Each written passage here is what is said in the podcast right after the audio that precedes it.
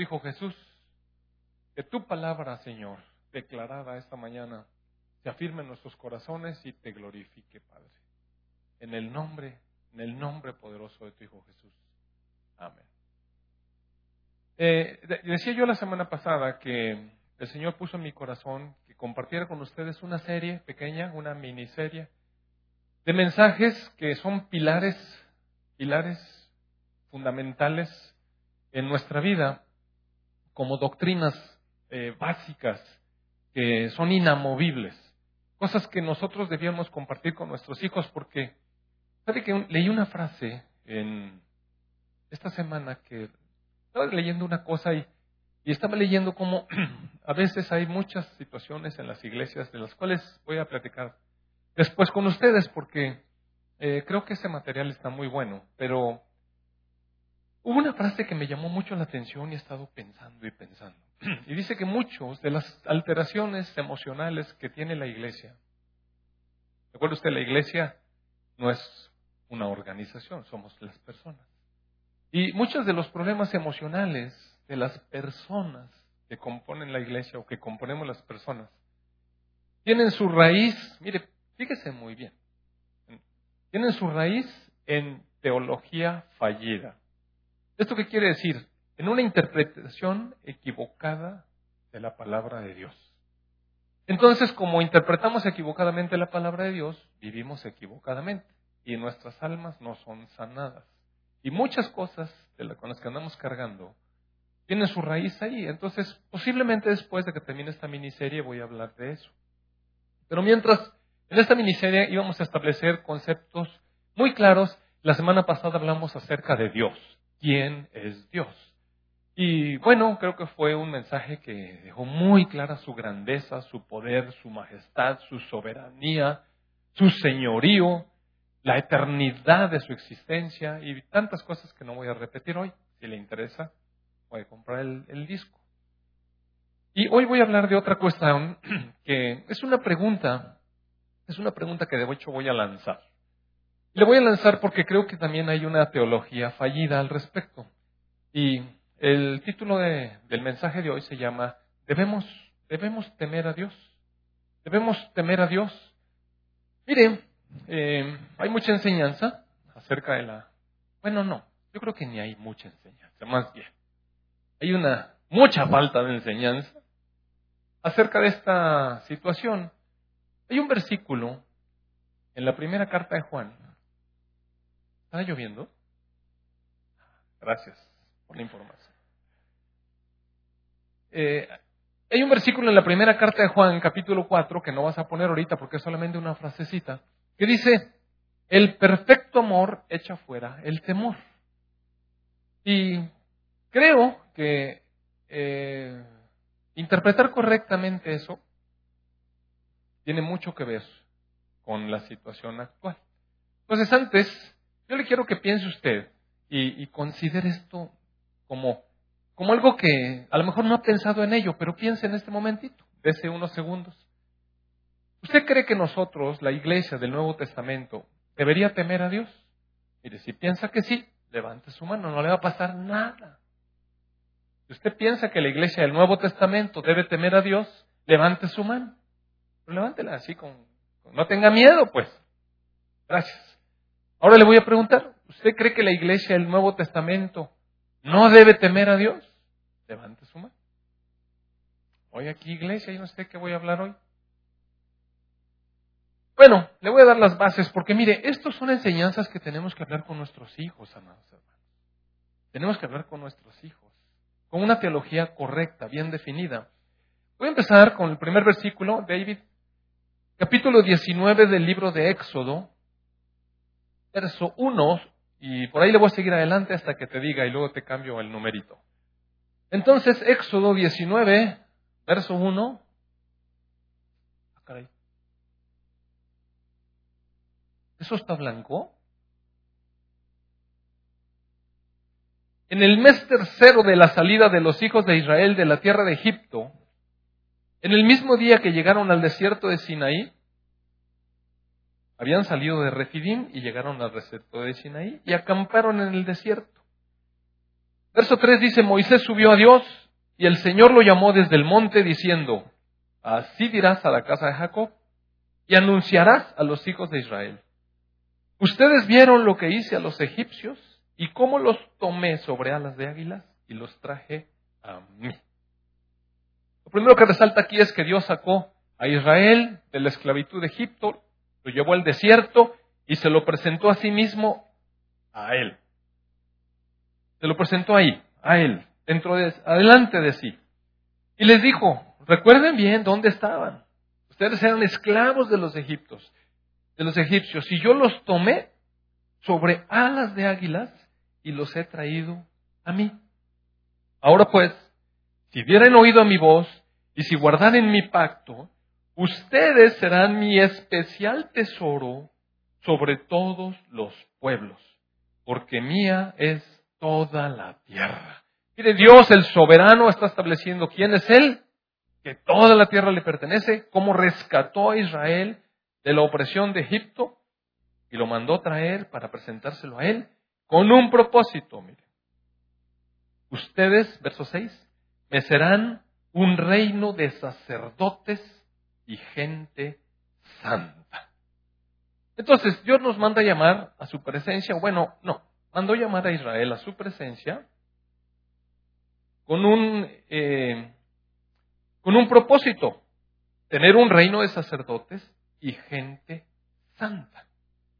Eh, ¿Sabe qué? Mire, quiero, quiero que se ubique en algo. Esto es una palabra para el pueblo de Israel. Está hablando de Israel, Israel, Israel. Porque está hablando también de la opresión de Egipto, Egipto. Y Egipto representa a las naciones. Israel representa al especial tesoro de Dios, el cual Él mandó sacar con poder para presentárselo a sí mismo con un propósito. Cuando Dios mandó llamar a Israel para, para sí, dio sus términos. Mire, ¿sabe qué? A veces pensamos que Dios manda llamar a la gente para que después de que nos saque de la esclavitud donde vivimos, hagamos lo que nos pegue la gana. Pero Dios, Dios los términos, Dios da los términos, porque puede dejarnos donde estamos. ¿Sabe? Muchas veces estamos donde estamos porque nosotros nos metimos. Pero ¿qué pasa cuando Dios nos saca? Nos saca para sus términos, no para nuestros términos. ¿Sabe que Israel salió de allí y Dios le dijo que no se hiciera ídolos?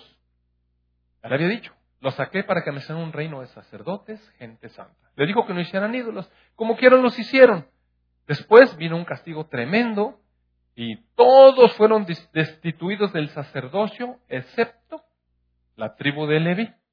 Y e Israel quedó constituido entonces como una nación sacerdotal, en donde había la gente y los sacerdotes, los intermediarios. Y quedó eso terrible, mire. Este es un poco, esas reminiscencias de donde en la actualidad cierta parte de la cristiandad, de la cristiandad todavía se mueve en, en medio de esta cuestión del sacerdocio. Tiene que haber un intermediario entre Dios y las personas. Originalmente, cuando Dios habló con Israel, Él quería que todos fueran sacerdotes.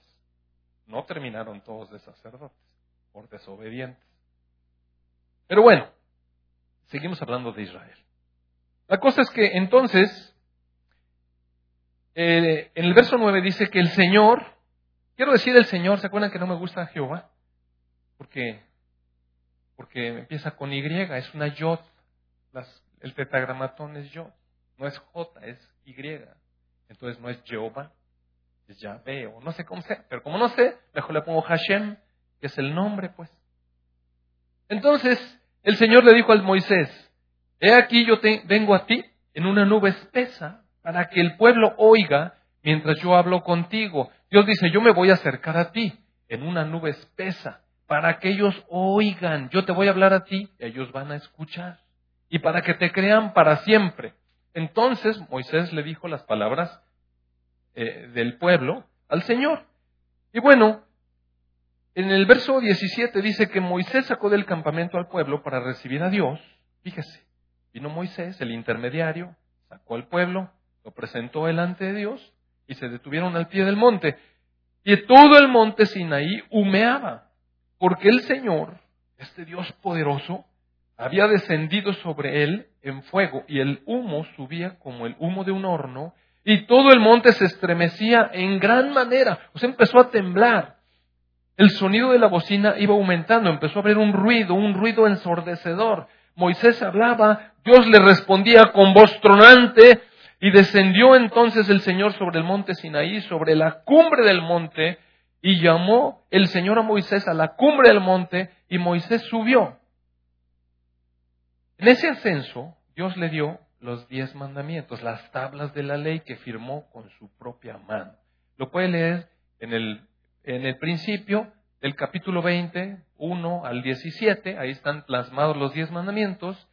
Y entonces en el, el verso 18 del verso 20, Éxodo 20, 18,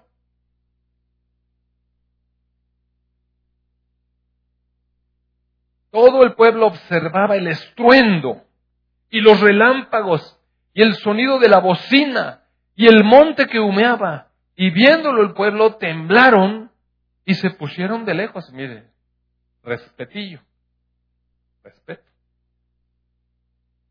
Y cuando empieza a tronar, mire, da miedo, sí da miedo, ¿eh? Y, da, y si empieza a temblar y a tronar y un aguacero y cosas así y se empieza a poner todo oscuro, da miedo. Entonces le dijeron a Moisés, mejor habla tú con nosotros y nosotros vamos a oír. Pero mira, mejor que Dios no hable con nosotros porque eso está muy, eso está mucho miedo. Entonces Moisés le dijo al pueblo, mire, fíjese bien lo que dice aquí.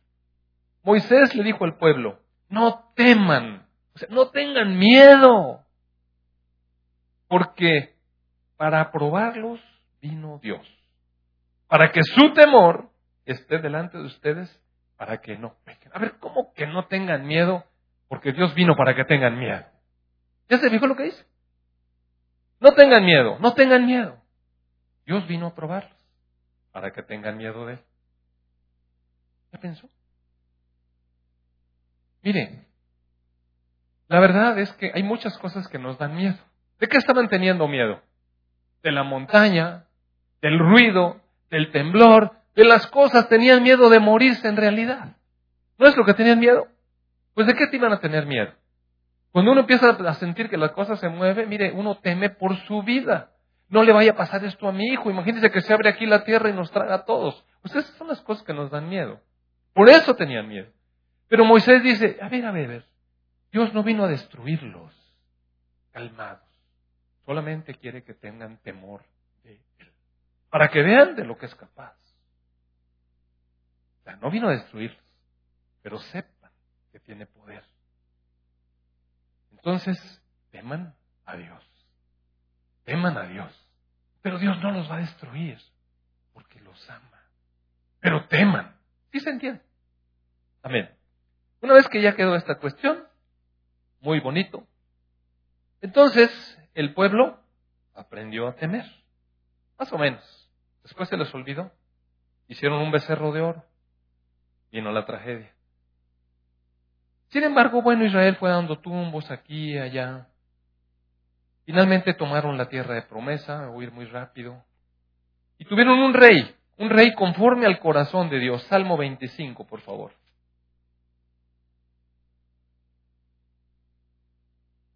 Uy, ahora sí me van a ganar los de la computadora. Este rey era un soldado valiente, hemos hablado de David. Un varón que, miren, no le temía a los hombres. No le temía a los hombres, no le temía a la guerra, no le temía a las circunstancias, era aventón como él solo.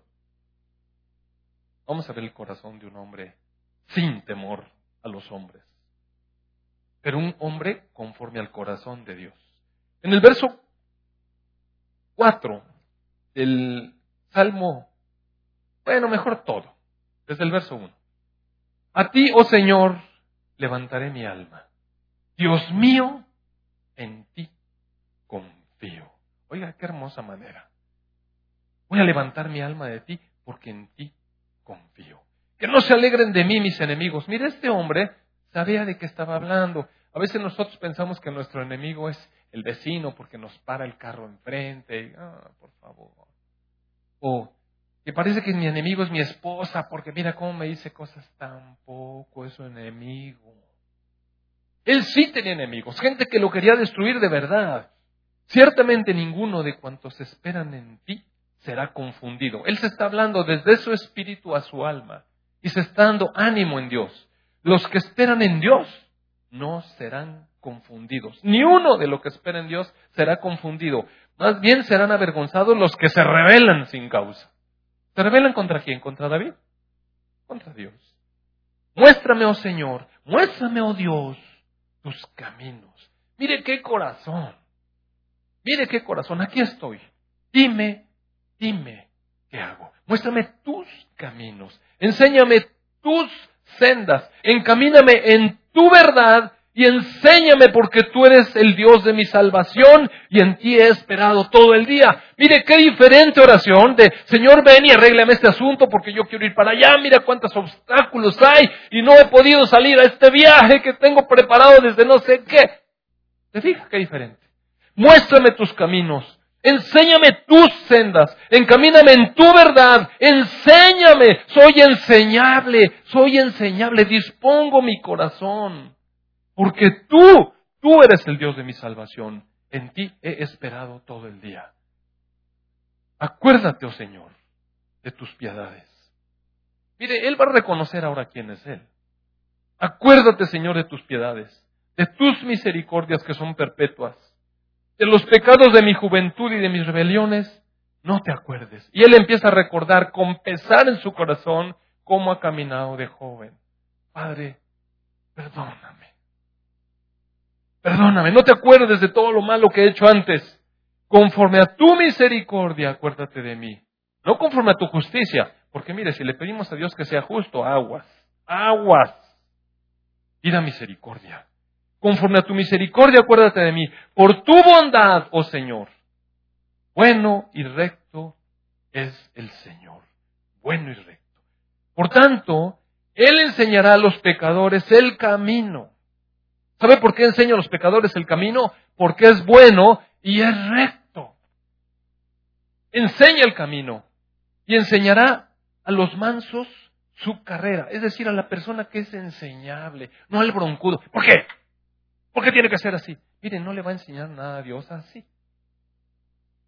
Así no aprende. Lo único que necesita es una buena bajada, mire. Eso es lo que va a enseñar a Dios a usted. Si se pone en ese plan, ¿por qué así? Bueno, Ahorita te voy a enseñar. ¿Por qué ir así delante de Dios? Mire, reta, revelarse delante del Dios Santo. Pero qué bueno que puede uno presentarse y enséñame tu camino. Dice, Él enseñará a los pecadores el camino, encaminará a los humildes por el juicio y enseñará a los mansos su carrera. Todas las sendas del Señor son misericordia y verdad. Oiga, qué bueno que las sendas de Dios son misericordia y verdad. Aún mire, su disciplina está llena de misericordia y de verdad. Para los que, pero ¿para quién? Para los que guardan su pacto y sus testimonios. Por amor de tu nombre, oh Dios, perdonarás también mi pecado que es grande. Fíjese quién está hablando. ¿Quién es el hombre que teme a Dios? ¿Quién? ¿Dónde está? Lo que está diciendo David, ¿dónde están los hombres que temen a Dios? Esos van a ser enseñados en el camino que han de escoger. Van a gozar de bienestar. Y su descendencia heredará la tierra. ¡Eh! El llamado, ¿dónde están hombres temerosos de Dios? ¿Dónde están? Si usted levanta la mano y dice, yo temo a Dios, bueno, tenga una certeza. Dios le va a enseñar el camino que usted debe escoger usted va a gozar de bienestar y su descendencia heredará la tierra. La comunión íntima del Señor es con los que le temen y a ellos hará conocer su pacto. Entonces, por una parte, Dios tiene comunión íntima con aquellos que tienen un corazón de temor delante de Dios. Temor, temor. No dice reverencia, dice temor. Y a ellos, a esos que temen a Dios, Dios les hace conocer su pacto. Quizás alguien pregunte, ah, sí, ¿y acaso Sabino era un hombre temeroso de Dios? Y su descendencia ya se truncó. Mira, déjame decirle una cosa. El Señor Jesús dijo que los mansos heredarán la tierra. y el libro todavía no se cierra. Déjeme decir, el libro no se cierra. Dios es Dios de vivos, no es Dios de muertos. Dios nos va a resucitar. Y cuando el Señor Jesucristo venga a reinar sobre la tierra, manifestando su presencia, ¿quién cree que va a reinar con Él sobre la tierra? ¿Quién cree que va a reinar? Entonces, Dios es eterno, hermanos. Dios es el Olam, el Dios eterno. Existe y seguirá existiendo por siempre. Entonces, no nos equivoquemos. No nos equivoquemos. Tu descendencia heredará la tierra. Amén. No ahorita, que al cabo que ni está tan bonita la tierra ahorita. No, de verdad, le estoy diciendo en serio. Bueno, este hombre, este David, que conocía muy bien a este Dios y tenía este corazón, seguramente le enseñó a su hijo Salomón, este hijo al cual amaba tanto. Dice, los proverbios de Salomón, hijo de David, rey de Israel, Proverbios 1, verso 1, los proverbios de Salomón, hijo de David, rey de Israel. En el verso 7 dice, el principio de la sabiduría es el temor de Dios. El principio no como que vamos a empezar, sino la base en la cual se sustenta toda sabiduría, el verdadero conocimiento, dicen las versiones del lenguaje popular, el verdadero conocimiento tiene su principio en el temor de Dios, en el temor de Dios. Mira, hay mucho conocimiento en la actualidad, mucho conocimiento. Pero el verdadero conocimiento, la verdadera sabiduría está en el temor de Dios. Yo les he platicado que mi abuela, mi abuela no alcanzó a ir más que el primer año de la primaria. Entonces ella nació en 1904. México estaba atrasado a más no poder. El mejor medio de transporte era el, el tren de vapor. Mi abuelo trabajaba en los ferrocarriles y nada más fue hasta sexto año de primaria. Eso era un récord, mire. Eso era graduarse, sexto. Pero mi abuela no. Mi abuela no sabía leer, solamente sabía los números. Y mi abuela, con esa ignorancia, sin poder leer nunca la Biblia, porque estaba prohibido entonces leer la Biblia, con las misas en latín de las que no se entendía ni jota, me decía, de Dios nadie se burla, ¿eh? Mire, ¿sabe qué es eso? Sabiduría. De Dios nadie se burla. Y así me enseñó. De Dios nadie se burla. Y mi abuela sembró en mi corazón temor de Dios. De repente hacía yo mis diabluras. Y me acordaba, de Dios nadie se burla. Síguele y verás. Síguele. ¿Sabe que una ocasión me acuerdo una anécdota? Tenía yo unos ocho años quizás. Y entonces mis papás tenían una recámara donde nada más, una casa donde nada más había dos recámaras y tenían ya para entonces cuatro hijos.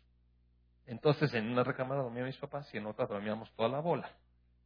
Y como para ampliar un poco el espacio, mis papás compraron unas literas, una que se metía abajo de otras y, y unas que se desdoblaban y luego se volvían a doblar. Entonces, todos los días teníamos que subir las literas para hacer el espacio. Y un día me tocaba subirlas a mí y otro día a mi hermana. Un día a mí y otro día a mi hermana. Y un día las literas se quedaron abajo. Y entonces vino mi abuela. ¿Por qué no subieron las literas? Y yo le dije, yo las subí ayer, le tocaba a ella. Y mi hermana dijo, no, yo las subí ayer y te tocaba a ti. Oiga, un pleito por eso. Bueno, pleito de niños, la verdad. Mi hermana era, era más chica que yo y empezamos a discutir y discute y discute por eso. Entonces dijo mi abuela, ok. Y la subió ella arreglo, ¿verdad? ¿Y qué sabiduría?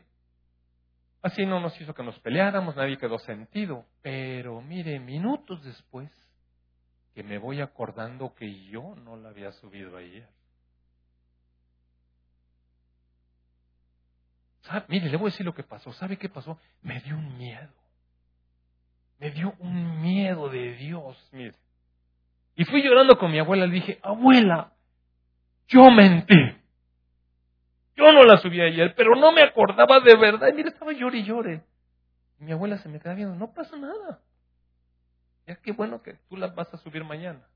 Ay, qué descanso, mire. Qué, descanso haber, haber sentido descargar esa cosa. Pero tenía miedo de Dios, de verdad. Dije, Dios me va a matar. Y mi abuela dijo, no, ya, calmado, ya, no estés llorando. Bueno, entonces este Salomón, instruido por su padre, escribió a estas palabras y dijo, si usted quiere ser sabio, si usted quiere ser sabio, tema a Dios. Porque los necios, los insensatos, desprecian la sabiduría y la enseñanza. Si nosotros no tememos a Dios, ¿sabe qué acabamos siendo? Gente necia que desprecia la sabiduría y la enseñanza. Y acabamos haciendo lo que nos pega nuestra regalada gana. Eso acabamos haciendo. Bueno, pero ya fue un poco mucho del nuevo, del Viejo Testamento, ¿no? Habíamos dicho que eso es para Israel, Viejo Testamento, etcétera, etcétera. Entonces viene el Señor Jesús, en Mateo, digamos, mm, vamos a leer Mateo 10. Resulta que el Señor Jesús empezó, oiga, gracias a Dios por Jesús. Mire, nos perdona los pecados, dio su sangre por nosotros, nos limpia con su sangre. Bendito Dios. Ya no nos toma en cuenta los pecados. Entonces, el perfecto amor echa fuera el temor. Como Jesús nos amó perfectamente, y ya nosotros amamos perfectamente, ¿verdad? Ya no tenemos que temer a Dios, ¿verdad? ¿Verdad? No. Tacha. Esa es la mala enseñanza, mire. Esa es la mala enseñanza. Esa es la mala enseñanza. Así no es. La próxima semana le voy a hablar acerca de ese versículo de Juan 4, que está mal entendido. Hoy no. Hoy le voy a decir nada más esto. El Señor Jesús dio instrucciones, 10.5, dio instrucciones a los discípulos y les dijo, no vayan por camino de gentiles, todavía no vayan, todavía no vayan con la gente que no es Israel. Ni vayan en ciudades samaritanos, son israelitas mezclados, tampoco ahí. Todavía no, todavía no. vayan antes a las ovejas perdidas de la casa de Israel. Está el Señor Jesucristo hablando con su pueblo especial tesoro que había escogido para sí, que sacó de Egipto. Y cuando vayan, prediquen y digan, el reino de los cielos se ha acercado. Se ha acercado, porque el Señor Jesús ya estaba cerca, ya estaba aquí. Salen a los enfermos, limpian leprosos, resuciten muertos. ¡Wow! Oiga, qué, qué encomienda. Está bonito, ¿verdad? Vayan, sanen los. Eh, bueno, vayan, sanen los enfermos. ¿eh? Y resucitan a los muertos. Y, ah, vayan, vayan. Echen fuera a los demonios. Fácil, ¿verdad? Cuando es una palabra del Señor Jesucristo, está bien. Cuando vamos por nuestra cuenta con muy buenas intenciones, sin encomienda, ¿De gracia recibieron? Den de gracia. No se provean de oro, ni plata, ni cobre, sus, o sea, no lleven dinero. No, no lleven una alforja así guardada con, con alimentos para el camino. No se lleven dos túnicas, o sea, no, no lleven ropa adicional. No lleven otro calzado. No, si no van a quedarse. Nada más es una pasadita. Porque el obrero es digno de su alimento. Donde ustedes vayan, les van a dar de comer, no se preocupen. Mas en cualquier ciudad o aldea donde entren, infórmense quién es, quién en ella, en esa aldea, es digno. ¿Qué, es eso de digno? Mire, estuve, consultando diversas eh, versiones y traducciones. Dice, los que, los que ustedes crean que se merecen que ustedes estén ahí. Que merezcan que ustedes vayan. Si piensan que hay alguien que se merece, entren allí. Y quédense allí hasta que salgan. O sea, no estén de casa en casa. ¿Ustedes creen que esa casa los merece? Quédense ahí. Salúdenla. Si la casa fuera digna, si realmente la casa los merece, su paz quedará en esa casa. Pero si no es digna, su paz se devolverá a ustedes. Si alguno de ustedes no lo recibe, ni oye sus palabras, salga de aquella casa o ciudad y sacuda el polvo de sus pies. O sea, no quieren el Evangelio del Señor Jesucristo hay problema. Le quitan los zapatitos, le hacen así, el mensaje fue entregado. Y de cierto les digo, en el día del juicio será más tolerable el castigo para la tierra de Sodoma y Gomorra que para aquella ciudad. Ah, suman. Ah. Mire lo terrible de entregar un mensaje de salvación y que la gente se ponga resistente. Ah, bendito sea el Señor Jesús, tan bueno que todo nos pasa, ¿verdad? Mire, él no estaba diciendo, van a ver cómo los voy a desbaratar en ese momento. Dijo, no, no hay problema, mire, nada más sacúdanse el polvo, ustedes se quitan de ahí, déjenlos. La paz se va. Y va a venir de un día. No era el día, va a venir un día. Y ese día es el día de juicio. Porque el Señor Jesucristo en su primera venida no vino a juicio, vino en misericordia y en verdad. Pero cuando venga por segunda vez para dar la heredad de las naciones a los que sí le recibieron, sí vendrá en juicio. Y ese día va a regresar, va a venir. Entonces en el verso 26 dice, estaba diciendo que algunos pues hablan mal de los creyentes y nada más están burlando de los creyentes, y si eres cristiano se van a estar burlando, y te van a estar acusando de cosas, etcétera. En el verso 26 dice, pero no los teman, porque no hay nada encubierto que no se va a manifestar. No hay nada oculto que no se va a saber. Lo que les digo ahorita aquí en tinieblas, es decir, en lo pequeño, dígalo a la luz, allá donde se oye. Y lo que oyen en el oído, proclámenlo desde las azoteas, es decir, hablen del Evangelio y no teman a los que matan el cuerpo, mas el alma no pueden matar. Teman, teman más bien a aquel que puede destruir el alma y el cuerpo en el infierno. Teman. Porque un día el Dios que va a establecer todo juicio y toda justicia va a decidir estos al camino de la vida, a las moradas eternas. Pero un día ese Dios va a decir, usted con su cuerpo y su alma a chamuscarse para siempre. Y mire, esa es una enseñanza que ahorita no gusta, mire. ¿Quién enseña en la iglesia eso? Bueno, yo le quiero decir, el Señor Jesús dijo, teman no a los hombres, los hombres van a tratar de desprestigiar, teman a Dios, porque va a haber un día que va a establecer su juicio justo, perfecto, eterno. Van a decir, pues sí, pero están hablando a las ovejas de Israel. Ni siquiera los de Samaria, ¿verdad? Bueno, muy bien. Vamos entonces al libro de los Hechos. El libro de los Hechos, pues ya está de plano de plano en la iglesia. Usted sabe que abre donde la iglesia recibe el Espíritu Santo, tremendo. El Espíritu Santo, la inauguración de la iglesia. Pedro una vez que se cayó el Espíritu Santo sobre toda la gente que estaba orando allí, ya el Señor Jesucristo había sido levantado, exaltado, glorificado, habían orado por, ¿qué? ¿Cuántos días? 49 días.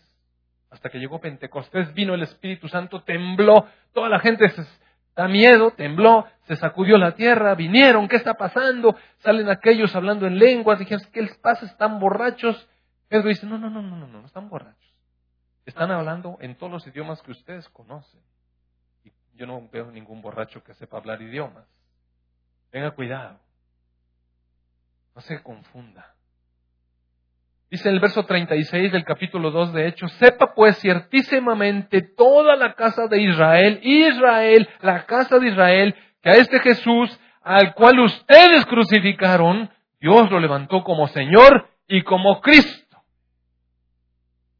Entonces, ellos al oír esto se compungieron de corazón y le dijeron a Pedro y a los otros apóstoles, varones hermanos. Mire, primero llegaron de criticones. Ahora estaban compungidos de corazón. Hermanos. Ahora sí muy hermanos, ¿verdad? ¿Qué haremos? Y Pedro dijo, arrepiéntanse. Cambien su manera de pensar. Esa manera que ustedes pensaban no es. Alíen su pensamiento al de Dios. Eso es arrepentirse, mire. No estar llorando. A veces, cuando hacemos alguna tontería y luego pagamos las consecuencias, mire, ¿cuántas personas han hecho que cometieron un hurto o un fraude, o no sé qué, y después van a la cárcel y están llore y llore por todas las consecuencias, ahora están en la cárcel sin trabajo, la familia allá, y están llore y llore, eso no es arrepentirse, mire, eso se llama lamentarse. Arrepentirse es cambiar la mente, metanoia, cambia la idea, piensa como Dios piensa, eso es arrepentirse. A veces puede uno llorar, pero el verdadero arrepentimiento es cambiar el pensamiento, alinearlo al de Dios. Arrepiéntanse. Ahora piensa como Dios piensa. ¿Ya viste lo que pasó? Por estar pensando de otra manera, mataste a Jesucristo. Es lo que le estaba diciendo. Y bautícense. Bautícense. Entren en la identificación con Jesús. Cada uno de ustedes bautícese en el nombre de Jesucristo para perdón de los pecados y van a recibir el don del Espíritu Santo. Porque para ustedes es la promesa, para sus hijos, para todos los que están lejos, para cuantos el Señor, nuestro Dios, llamare. Gracias a Dios que ya nos empezaron a incluir. Todavía está hablando con los israelitas. Verso 41 dice así que los que recibieron la palabra fueron bautizados. Y se añadieron ese día, en esa predicación de Pedro, unas tres mil personas. Y perseveraban en la doctrina de los apóstoles, en la comunión unos con otros, en el partimiento del pan, en las oraciones. Verso 43. Y sobrevino amor a toda persona. ¿Verdad? ¿Qué vino? Temor, mire. Vino. Temor de Dios. Porque se dieron cuenta, por estar en nuestros propios pensamientos, crucificamos al Hijo de Dios. Ve, qué temor tenemos que tener de tener una interpretación correcta de lo que Dios nos quiere decir. Vino temor a toda persona y lo único que pasó fue que muchas maravillas y señales fueron hechas por los apóstoles y empezaron entonces todas las personas a vender cosas, a repartir, a ayudar a otros, etcétera, etcétera, etcétera. ¿Y dónde estará? En el, verso, en el capítulo 5, verso 1, empezaron a hacer así. Miren, ellos decidieron, ellos decidieron, ¿saben qué? Vamos a vender las cosas y vamos a ayudarnos unos con otros. No voy a decir si eso fue buena idea o no. Después, este no es el tema. El chiste está en que en ese momento ellos decidieron, ellos decidieron, vamos a vender las cosas y vamos a repartir el dinero. Muy bien. Capítulo 5, verso 1 dice, pero cierto hombre llamado Ananías, con Zafira, su mujer, vendió una heredad pues él vendió su heredad. Quiso vender eh, un terreno, pues. Pero le quitó al precio. Y su mujer le, se pusieron de acuerdo, pues. ¿Sabes qué? Mira, la vendimos en un millón. Pero es que es un millón. ¿Qué tal quedamos 500? Quedamos con 500. Tampoco no está bien. Oye, 500 mil pesos. ¿O cuánto le quieren poner? 25 mil, yo qué sé. No sé. A quien ponga lo que quiera. La cuestión fue que les pareció que era mucho dinero. Y dijeron, bueno, vamos a quedarnos con un poquito y damos un poquito. Entonces trajeron solo una parte y le dijeron a los pies de los apóstoles, aquí está la lana que queremos dar. Entonces Pedro le dijo, a ver, Ananías, ¿por qué, por qué Satanás llenó tu corazón para que mintieses al Espíritu Santo y sustrajeses del precio de la heredad. Mire, fíjese bien. Él no está diciendo que por qué dio poco o mucho, que la iglesia, que nosotros, o que ¿Con quién fue el lío? Con el Espíritu Santo. Dijo, si tú te quedabas con tu heredad, pues no era tuya. no era tu terreno, era tu terreno. Nadie te lo estaba pidiendo.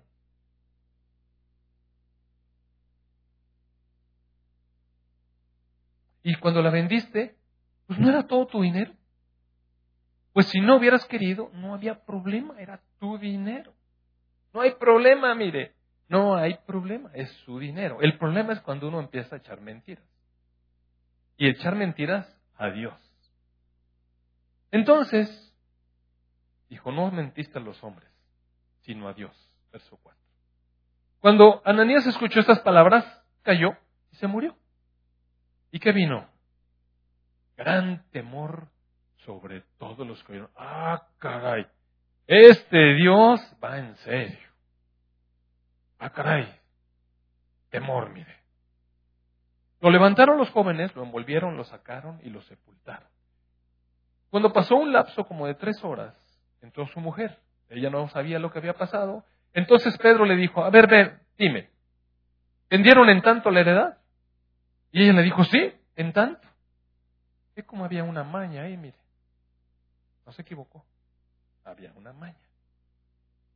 Y Pedro le dijo, a ver, ¿por qué convinieron? ¿Por qué se pusieron de acuerdo en tentar al Espíritu del Señor?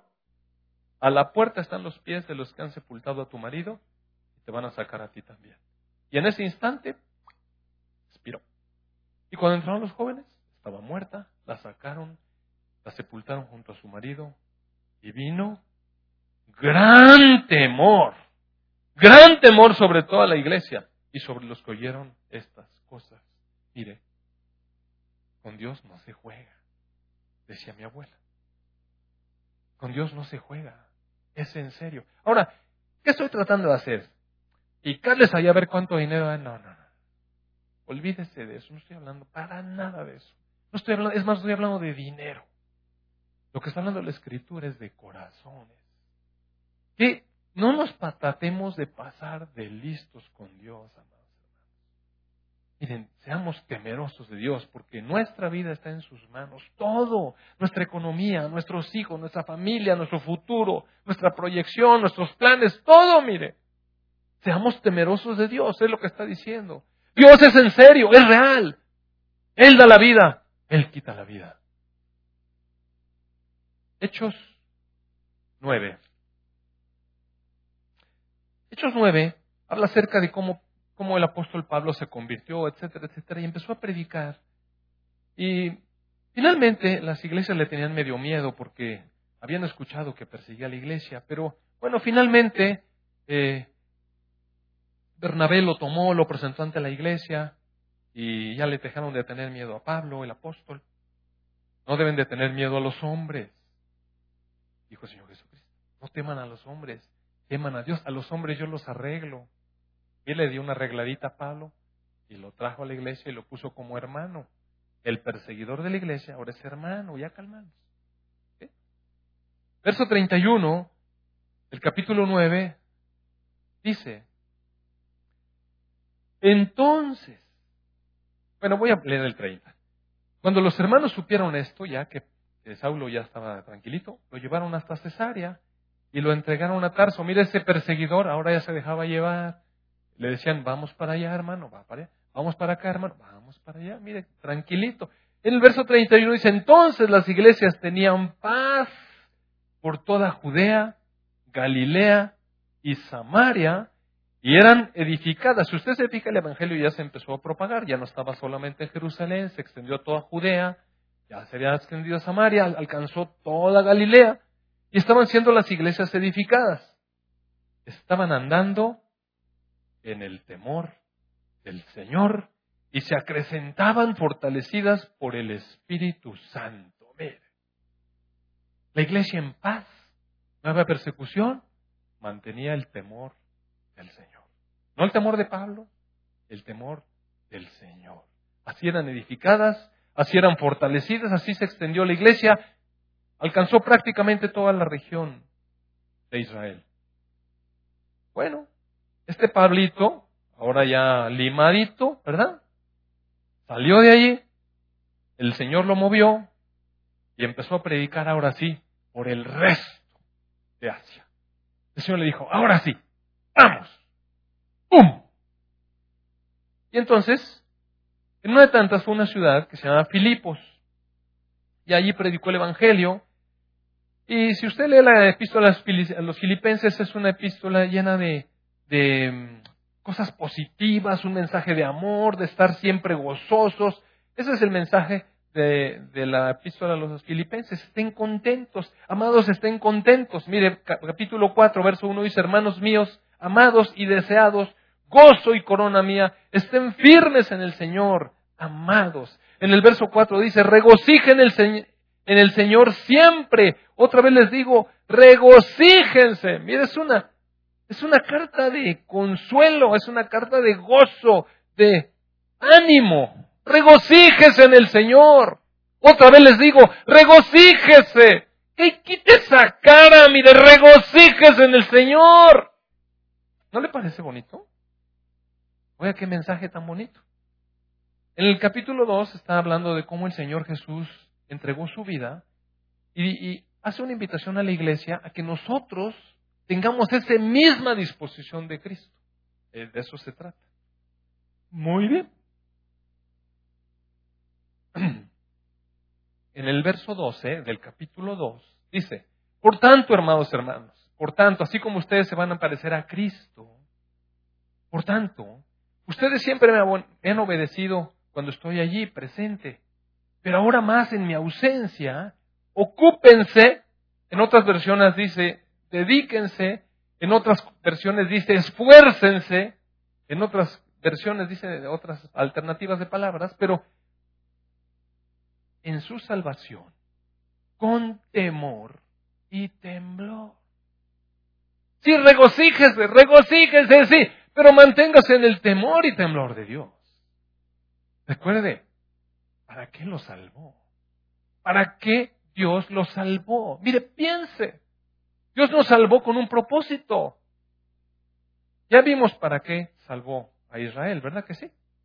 Ya vimos que Dios salvó a Israel con un propósito. Ahora, si me acompaña, por favor, a la segunda carta de Corintios, capítulo 6, yo creo. La segunda de Corintios. Momentito, no se espere. No, verso 5, este, perdón, capítulo 5, verso 10. Verso 10, capítulo 5, verso 10. ¡Wow! Es necesario que todos nosotros comparezcamos ante el tribunal de Cristo. Es necesario. Un día cada uno de nosotros, en todas las eras, desde el Señor Jesucristo hasta que llegue el día de su regreso, todos vamos a comparecer ante un tribunal para que cada uno reciba según lo que haya hecho mientras estaba en el cuerpo, estando vivos, mire. Sea que usted hizo cosas buenas, sea que usted hizo cosas malas, todos, todos, ya que yo mismo, todos. No hay nadie, mire, no hay acepción de personas delante de Dios. Todos nos vamos a parar en el tribunal de Cristo para darle cuentas de lo que hicimos mientras estábamos aquí. Vamos a dar cuenta. E, esa es una cuestión, mire, y eso ya es para tener miedo, no le da miedo. Mire, nada más piense. Esa es una de las razones por las que hay que tener temor de Dios. ¿No le da miedo?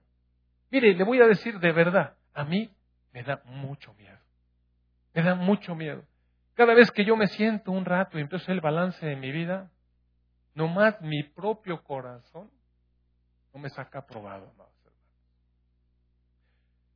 Antenoche, bueno, el sábado compartí con los varones y les decía que hice un ejercicio la noche anterior, un ejercicio que nos llevó a mi esposa y a mí de las 10 de la noche como hasta las 3 de la mañana.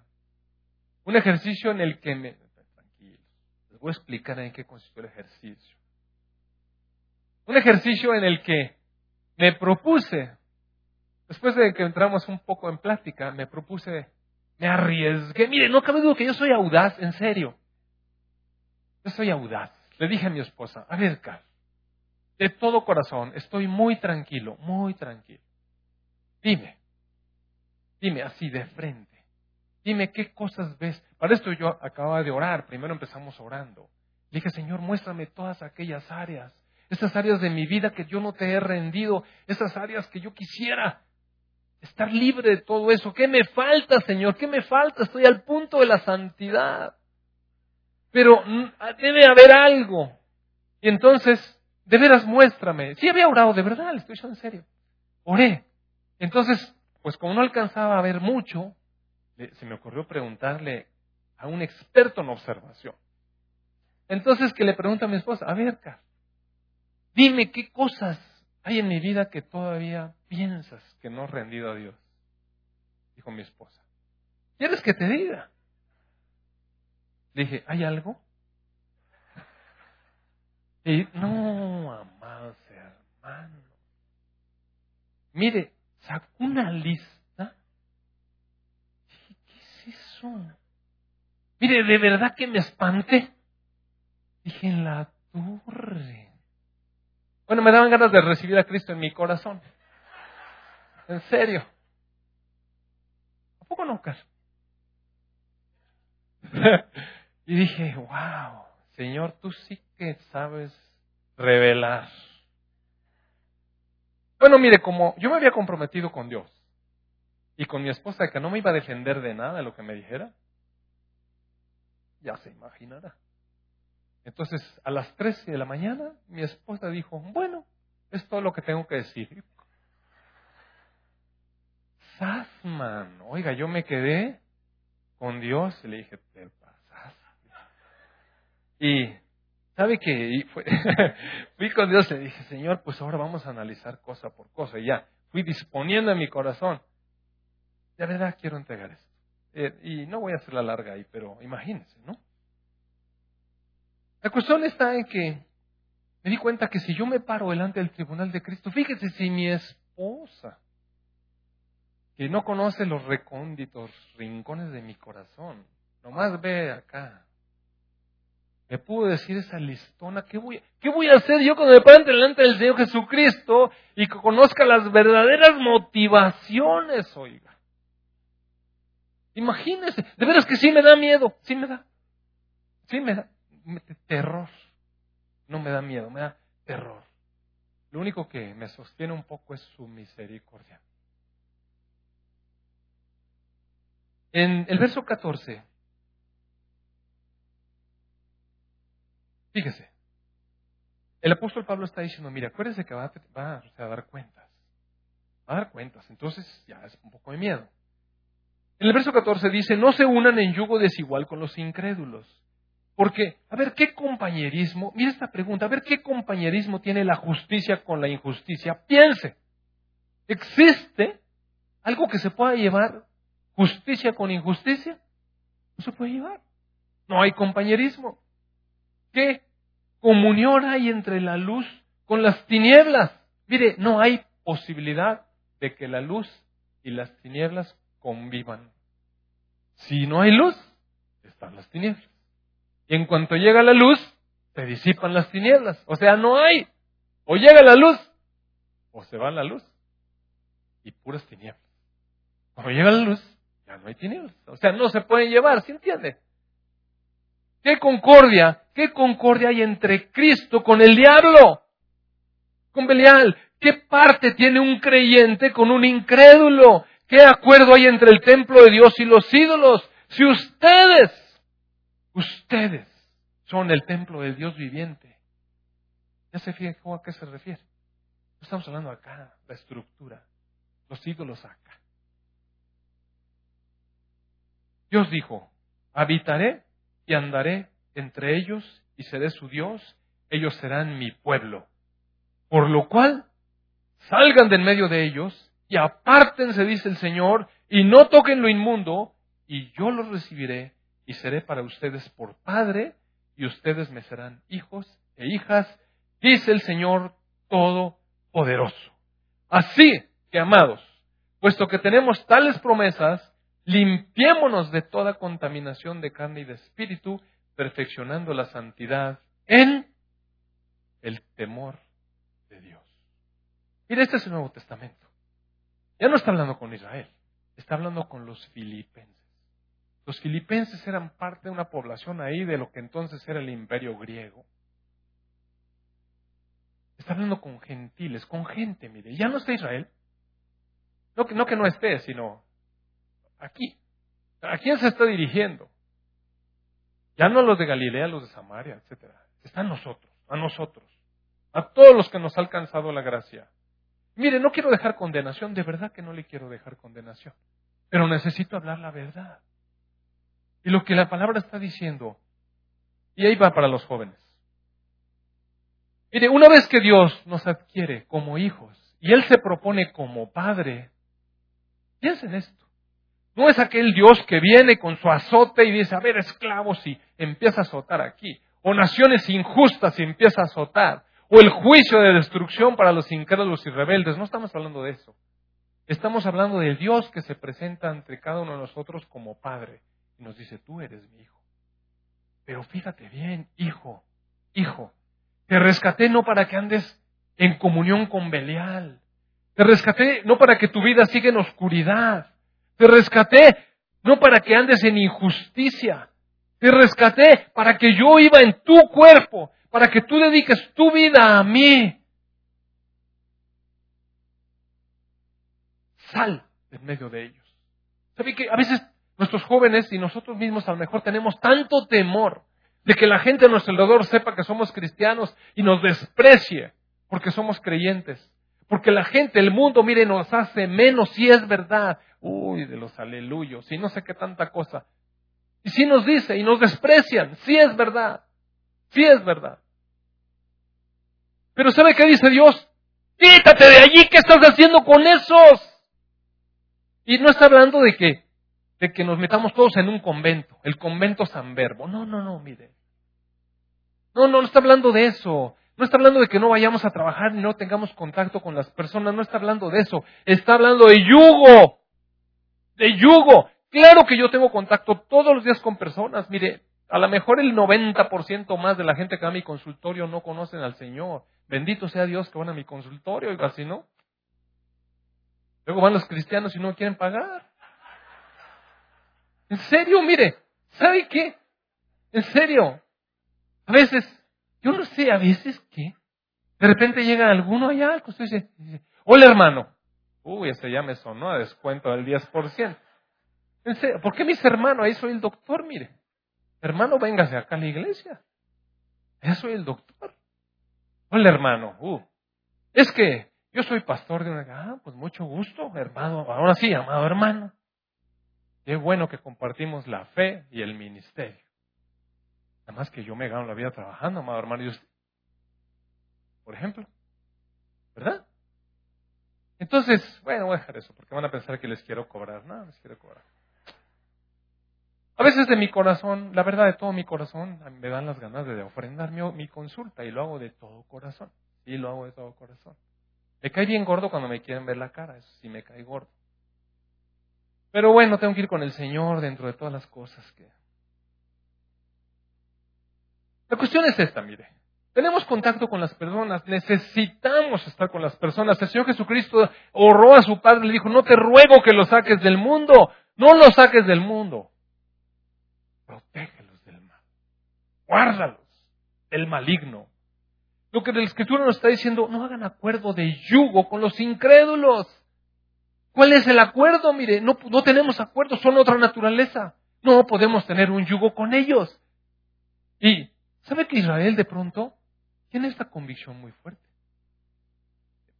Eh, en estos días pasados, Jaime me dijo que estuvo haciendo una, una música que le encargó un judío allá en México. Un judío que tiene mucho dinero, mucho dinero. Y como buen judío le gusta pagar poco, con que tenga mucho dinero. Y bueno, total le encargó el oficio y este hombre canta, es un cantante y le encargó unas pistas y este se las hizo y bueno, la cosa. Pero me dice, entre tantas cosas me dijo Jaime, ¿sabes qué? Es que los judíos son bien sangrones. Si no los conoces, qué subidos son. Y me enseñó una pequeña grabación donde el chavo le decía, Mira, esta, esta canción es muy especial, muy especial. Es muy difícil que alguien entienda lo que quiero, pero es muy especial. Y empezó a decirle lo que era, porque a lo mejor eso está mal el ejemplo, pero lo que le quiero decir es que, ¿sabe qué? Ellos son gente aparte. Mire, ellos sí saben que son gente aparte y se la creen que son aparte. En una ocasión que mi esposa y yo fuimos a un aeropuerto, subimos a un avión y ya habíamos estado la mayor parte de los pasajeros sentados y de, de pronto entró un una porción de, personas judías ortodoxas, de esas judías ortodoxas. Y mire, iban todos con sus caireles aquí, el gorro ese negro que usted conoce, todos vestidos de negro, entraron los hombres, entraron luego las mujeres, entraron los niños entre las mujeres, todos se sentaron silenciosamente, todo el avión se cayó, se quedaban viendo. Mire, no, le voy a decir de verdad, yo estuve observando. No hubo ni un niño que dijera, ya ni me quiero sentar aquí. Miren, olvide eso. no olvida eso. Cada niño se sentó donde su mamá le asignó. Te sientas y te pones el cinto. ¡Zas! Y nadie repeló. ¿Sabe por qué? Porque han mantenido la costumbre del respeto a los padres, oiga. Se sienta y se acabó. Este es su lugar. Miren, los niños mexicanos, uff, pataletita que se avientan para poderlo sentar. ¿Me puedes pasar, mi amor, tu iPad, por favor? Hasta que arranque el avión. ¿Qué es eso, amados? Mire, hemos dejado deslizar, de verdad. Hemos dejado deslizar la disciplina, el orden de nuestras casas. Y luego nos quejamos de que al final, llegan a grandes, yo lo veo todos los días en mi consultorio, mire, los papás no pueden, no pueden con un niño de dos o tres años, de veras no pueden. Los que van de la iglesia luego así se chivean un poco. Y, por favor, pórtate bien, luego el doctor va a predicar el domingo. Pero ¿sabe por qué son así ahí? Porque son así en su casa, mire.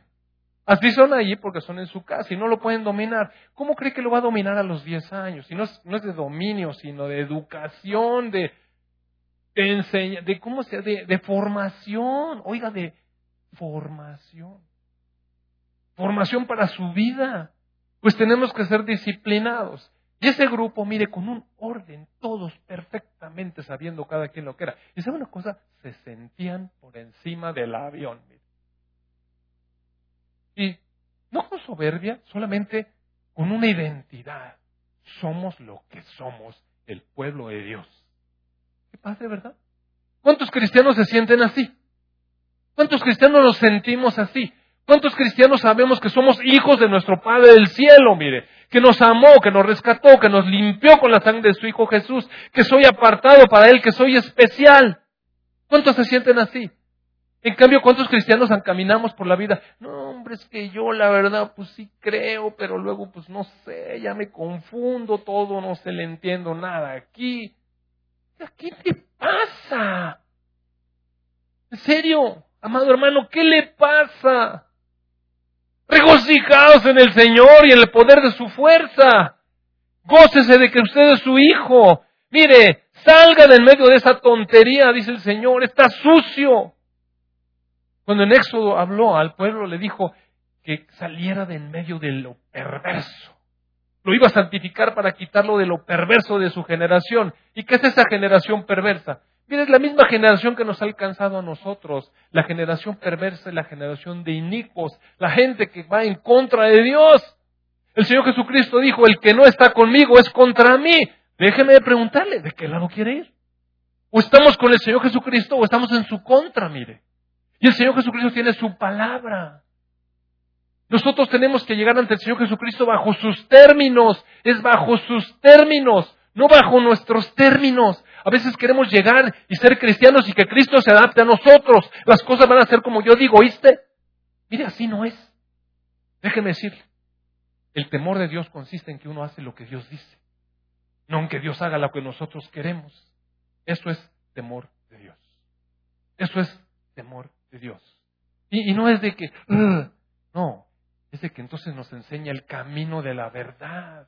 Porque lo que Dios quiere para nosotros, mire, voy a cerrar con esto que se me vino ahorita a la mente y con esto voy a cerrar. Con esto voy a cerrar. ¿Qué tenemos? ¿Un Dios que además nos está exigiendo cosas? ¿El Dios del reglamento? ¿El Dios de la ley? No, mire, tenemos este Dios. Salmo 1, verso 1. Bienaventurado el varón que no anda en consejo de malos.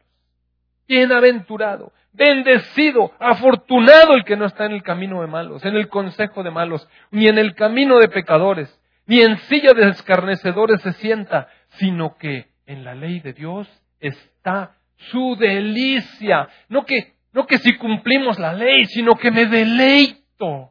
Me deleito en su palabra, porque ahí está la verdad. Y en su ley medita día y noche. Oiga, qué hermoso meditar en este solo pasaje. Qué bueno que yo fuera un varón de Dios que medito en la ley de Dios de día y de noche. De noche será como árbol plantado junto a corrientes de aguas. A dar su fruto en su tiempo. Y su hoja no cae. Y todo lo que haga prosperará. Mire, este es el corazón de Dios tiene buenas cosas para nosotros. Pero es en sus condiciones, no en las de nosotros. Wow. El sábado hice una invitación a las personas que sintieran que Dios les había hablado y que necesitaban entregar cosas, así como yo hice. Pues mire, el Señor nos cambia de gloria en gloria. No, no es la vara mágica. No estamos en hadas madrinas. Es un trabajo de Dios día con día. Y voy a hablar más adelante cómo es la obra transformadora de Dios. El punto es la disposición de nuestro corazón, hermanos. ¿Usted quiere realmente pararse delante de Dios y decirle, Señor, aquí estoy. Enséñame, enséñame. Así como, como le dije al Señor, enséñame. Y yo le pregunté a mi esposa, ¿de verdad? ¿De verdad? Con la intención de que Dios me hablara. Así, con esa intención le pregunté. Y cuando escuché muchas cosas me di cuenta que todavía había áreas en mi vida que no había rendido. Entonces, si usted siente que necesita rendir áreas en su vida y quiere dar el paso y decir al Señor, Señor, aquí estoy. Quiero rendir estas cosas, quiero caminar diferente, quiero identificarme contigo. Ya que el mundo no me esté siempre nada más presionando y, y haciéndome sentir mal. ¿Por qué? ¿Por qué tenemos que sentirnos mal ante su crítica? ¿Por qué? Deberíamos sentirnos más bien muy bendecidos de ser hijos del Rey. El Señor pueda darnos esta convicción en el corazón, esta alegría. Si usted quiere pararse y decirle, Señor, aquí estoy con esta cosa y la quiero entregar, yo le invito. En el nombre del Señor, venga. Y vamos a orar. Padre, pues, tú sabes. Tú sabes lo que hay en nuestro corazón, amado Padre. ruego, Padre, que tu Espíritu Santo mueva. Hable, Señor. Que traiga convicción,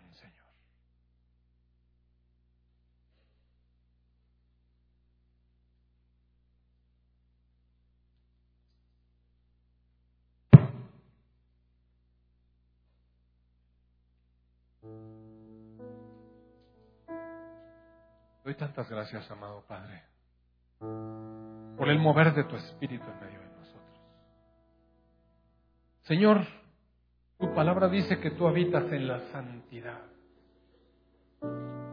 y con el quebrantado y humilde de espíritu. Gracias, Padre, porque nos quebrantas con amor. Nos hablas en tu misericordia. Te doy gracias por cada una de estas personas, mis hermanos. Juntos, Señor, levantamos a ti este clamor, esta oración. Amado Padre bueno, te damos gracias, porque nos has tenido misericordia, porque nos has extendido tu amor. Padre, te damos gracias, porque nos has invitado a ser parte de tu familia. Tú, Señor, te propones como nuestro Padre y nos tomas como tus hijos. Tú, Padre, propusiste el camino que hace esto posible. Nuestro Señor Jesús. Te damos gracias, Señor Jesús. Te alabamos porque tú eres nuestro Salvador. Te damos gracias, Señor Jesús. Mire, levante sus manos y dele gracias al Señor Jesús. De verdad, dele gracias de todo su corazón. Y reciba su perdón. Te damos gracias, Señor, porque nos perdonas. Te damos gracias porque la sangre de tu Hijo Jesús, Padre, viene y nos limpia de toda maldad y de todo pecado cuando nos presentamos delante de ti, Señor, y confesamos. Y tú conoces la confesión de cada uno de mis hermanos, Señor. Están delante de ti presentando su corazón, Padre. Porque quieren ser limpios. Porque queremos, Señor, tener comunión con la luz, no más con las tinieblas. Queremos tener concordia con Cristo, no más con Belial, Señor. Queremos ser templo de tu Espíritu Santo. Regocijarnos en ti, Señor, deleitarnos en tu palabra. Padre, te doy tantas gracias porque tú redarguyes nuestro corazón. En tu amor, Padre, nos invitas a ponernos a cuentas contigo, a reconciliarnos contigo. Amado Padre, tu paz, tu descanso sea sobre ellos en el nombre de tu Hijo Jesús. Ahora, hermano, recibe. Deja la condenación. Si ya confesaste de todo tu corazón, mira, deja la condenación. Deja la condenación, deja que Jesús entre en tu corazón y sea un bálsamo de perdón, de amor, de paz. Recibe, abre tu corazón, recibe a nuestro Señor Jesús en toda su paz, con su consuelo. Gracias, Señor, por tu verdad. Porque tú nos conduces a la verdad, Padre. Y nos amas, nos consuelas. Gracias. Gracias, Padre. Bendigo, Señor, a mis hermanos. En el nombre de tu Hijo Jesús. Amén, amén. Amén, amén. Mira, dése un abrazo unos con otros,